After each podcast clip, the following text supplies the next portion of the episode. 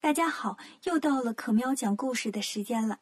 今天可喵带给大家的故事是《西游记》的第五十三集“从头赢到尾”的比赛。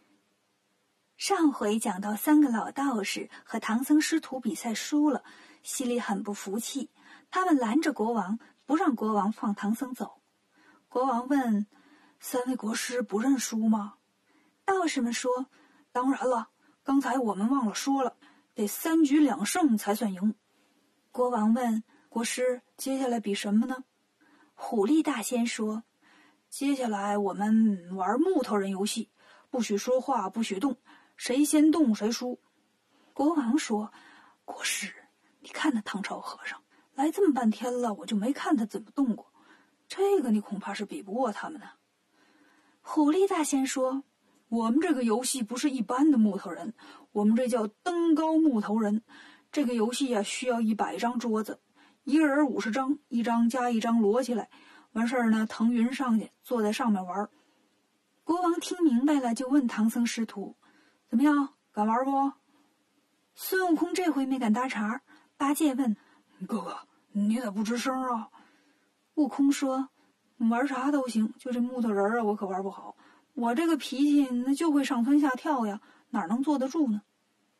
唐僧忽然说：“这个游戏我玩的好。”悟空听了高兴了：“真的吗，师傅？”唐僧说：“这么跟你说吧，从小到大我玩这游戏就没输过，只是这桌子搭的太高了，我上不去。”悟空说：“这好办，我送你上去。”于是国王就让人搭桌子，桌子搭好了，比赛开始。狐狸大仙来到桌子前，腾起云来就坐了上去。悟空拔下一根毫毛，变成个假悟空，自己呢变成一朵五色祥云，驮着唐僧飞到了最顶上的桌子，然后又变成一个小飞虫，飞到八戒耳边说：“我去照顾师傅，你别跟旁边的假悟空说话啊，看穿帮。”八戒笑着说：“放心，我知道。”狐狸大仙宣布比赛开始。我们都是木头人，一不许说话，二不许动，三不许露出小白牙。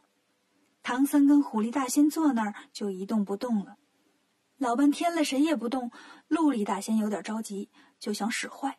他偷偷在脑袋上拔下一根头发，捻成一团儿，用手指一弹，弹到了唐僧的光头上，头发变成了一只大臭虫，开始啃唐僧的脑袋。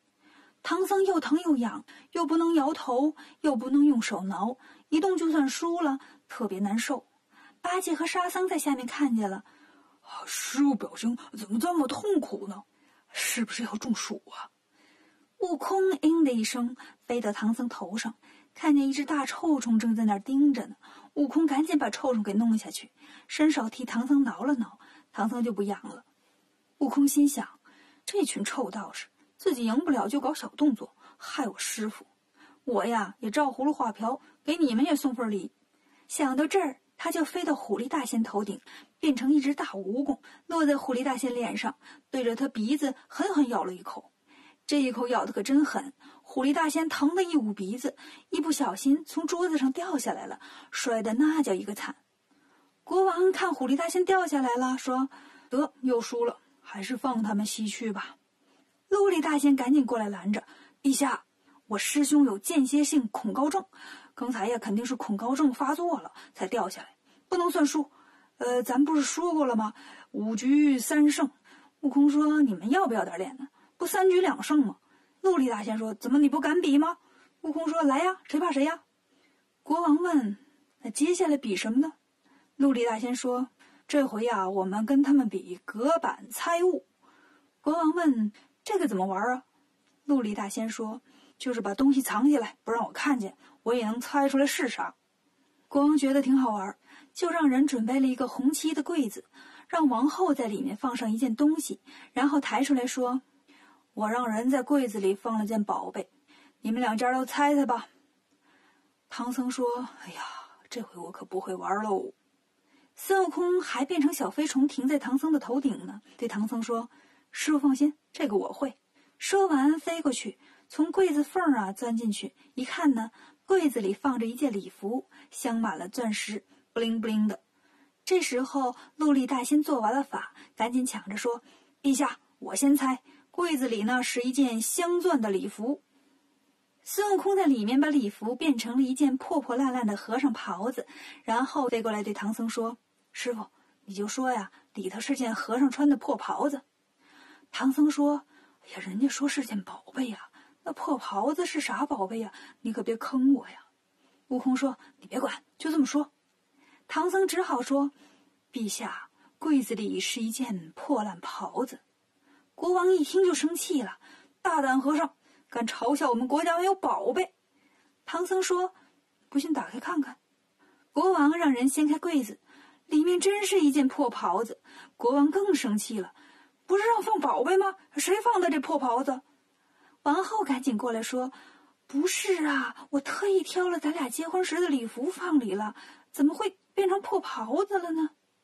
国王也奇怪呀，于是想亲自试一试，就来到御花园，从桃树上摘下一个大桃子，放在柜子里，又让人抬出去。这回是杨丽大仙来猜，嗯，我猜着了，里面是一个仙桃。孙悟空呢，照样变成小虫飞进去。看见是个桃子，乐坏了，三口两口就把桃子吃得干干净净，就剩了个桃核摆在那儿，然后又飞出来。唐僧听悟空的呀，说：“陛下，里面是一个桃核。”国王说：“啊，这回呀，国师猜对了，桃子是我亲手放的。”唐僧说：“那打开看看吧。”结果一打开柜子，里面只有一个桃核。国王老奇怪了。明明放的是桃子呀，怎么变成桃核了呢？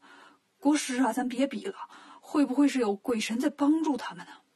八戒笑着对沙僧说：“他们哪知道啊？那猴哥是吃桃的行家呀。”这时候，虎力大仙揉着屁股过来了，刚才从桌子上摔下来，摔得可不轻。他走过来对国王说：“陛下，这都是和尚耍的小花招，我有办法揭秘。你找个小道士藏在柜子里。”他们就没法换了。国王真听话，就找了个小道士，让他坐在柜子里，抬出来让大家猜。孙悟空飞进去一看，哦，这次玩的高级呀，换成活人展示了。于是摇身一变，变成了虎力大仙的模样。小道士吓一跳：“师傅，你咋进来的？”孙悟空说：“我是来让咱们赢的。”小道士说：“怎么赢啊？”悟空说：“我给你剃个光头，咱猜和尚。”小道士说。咱不是猜道士吗？悟空说：“这叫兵法，反其道而行之，才让他猜不着呢。”说着，悟空把金箍棒变成了一把剃头刀，把小道士的头发都剃光了。然后呢，又把小道士穿的道袍变成了和尚穿的僧衣，嘱咐小道士说：“听见喊道士可千万别出来啊，听喊和尚再出来。”交代完了，孙悟空又变成一只小虫飞出来，告诉唐僧说：“里面是个和尚。”虎力大仙这时候说：“陛下，柜子里是个道士。”唐僧说：“里面是个和尚。”八戒也跟着起哄：“我和尚，和尚啊，就是和尚！”这么一喊呢，柜子里的小道士听见了，掀开盖子就溜达出来了。大伙儿一看：“哎呀，这唐朝和尚真有本事啊！猜什么是什么。”国王说：“国师啊，这回该放他们走了吧？”三个老道士打死也不干呢。狐狸大仙说：“陛下，我们还有别的比赛项目呢。所谓七局。”国王说：“国师，你快别提那几局几胜的事儿了，我都跟着你们丢人。还有什么项目啊？”狐狸大仙说：“我们会惊险魔术，大变活人。”国王听了，赶紧喊：“东土的和尚，我们国师会大变活人，你们敢不敢比呀？”孙悟空呢，这时候变回了原身，听了这个就笑了。这个老孙最擅长了，怎么变呢？虎力大仙说：“我能变一个脑袋跟身体分家的魔术。”悟空说：“这有什么难的？我先来。”说完，悟空就让脑袋跟身体分开了。陆力大仙使坏，念了个咒语，想让孙悟空没法把头和身体重新合在一起。悟空发现头安不上了，就叫了一声“长”，结果呢，又长出了一个脑袋。大伙看了都鼓掌：“哎呀，这个魔术太精彩了！”悟空对国王说：“我变完了，该轮到他们了。”国王对狐狸大仙说：“嗯，轮轮到你们了。”狐狸大仙只好也使了个头身分离的法术。孙悟空呢，拔下一根毫毛，变成了一条大黄狗，咬住狐狸大仙的头就跑了。狐狸大仙的身子摸了半天也没摸着头，就现出原形来了。原来呀，是一只黄毛大老虎。悟空说：“接下来登场的应该是陆力大仙了。”陆力大仙也来表演大变活人，也演砸了，最后现了原形，变成了一只白毛角鹿。杨力大仙呢，现在想跑也跑不了了，硬着头皮过来表演，最后呢也现了原形，原来是一只羚羊。国王一看就懵了，这是成功了还是没成功啊？怎么好好的人都变成动物了？悟空说：“国王，你还不明白吗？他们本来也不是人呢，都是山里的野兽成了精了。”现在呀，看你年富力强的，还没对你动手。等一阵子，你要是免疫力下降了，生病了，那就不跟你客气了，就把你给害了。国王这时候才明白，哎呀，原来这么危险呐！那我得谢谢你们呐。国王赶紧准备宴席，又下命令说，再也不欺负和尚了，让那些逃跑的和尚们都回来。逃跑的那五百个和尚听到消息，都赶回来，来到王宫找孙悟空。一人举着一根毫毛，感谢齐天大圣帮助我们，齐天大圣万岁！孙悟空见了，笑着说：“行了，毫毛我收回来了，你们留着也没用。”说着抖了抖，把毫毛收到身上。唐僧师徒离开了车迟国。接下来还会有什么有趣的故事呢？关注“可喵讲故事”，订阅《少儿西游记》，更多的精彩。等着你。